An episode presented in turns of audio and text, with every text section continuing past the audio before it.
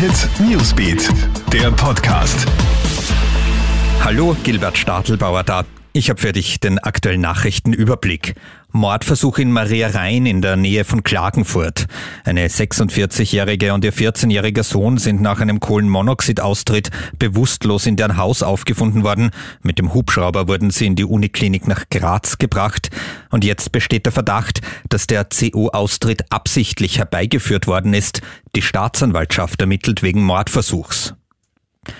347 neue Fälle. Österreich verzeichnet heute den höchsten Anstieg an Corona-Neuinfektionen seit Anfang April. Der absolute Schwerpunkt liegt in Wien mit 187 neuen Fällen.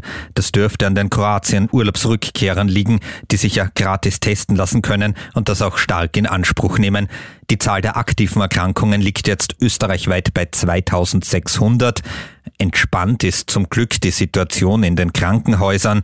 112 Corona-Patienten werden dort behandelt, 21 auf der Intensivstation.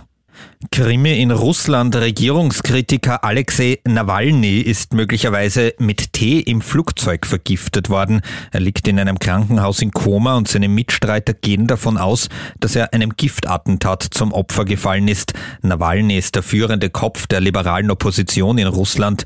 Er wirft der Regierung und Oligarchen regelmäßig Korruption vor und hat daher viele Feinde im Machtapparat. Große Sorge um Richard Lugner. Der 87-Jährige wird ja derzeit in einem Wiener Krankenhaus nach einem Sturz behandelt. Dem Vernehmen nach gibt's Komplikationen. Die Rede ist von einer Lungenentzündung und Darmblutungen. Wir wünschen Richard Lugner gute Besserung. Das war der aktuelle Kronehit Newsbeat Podcast. Aktuelle Infos auch im Radio, im Kronehit Newsbeat und online auf kronehit.at. Bis zum nächsten Mal. Tschüss. Krone Hit Newsbeat, der Podcast.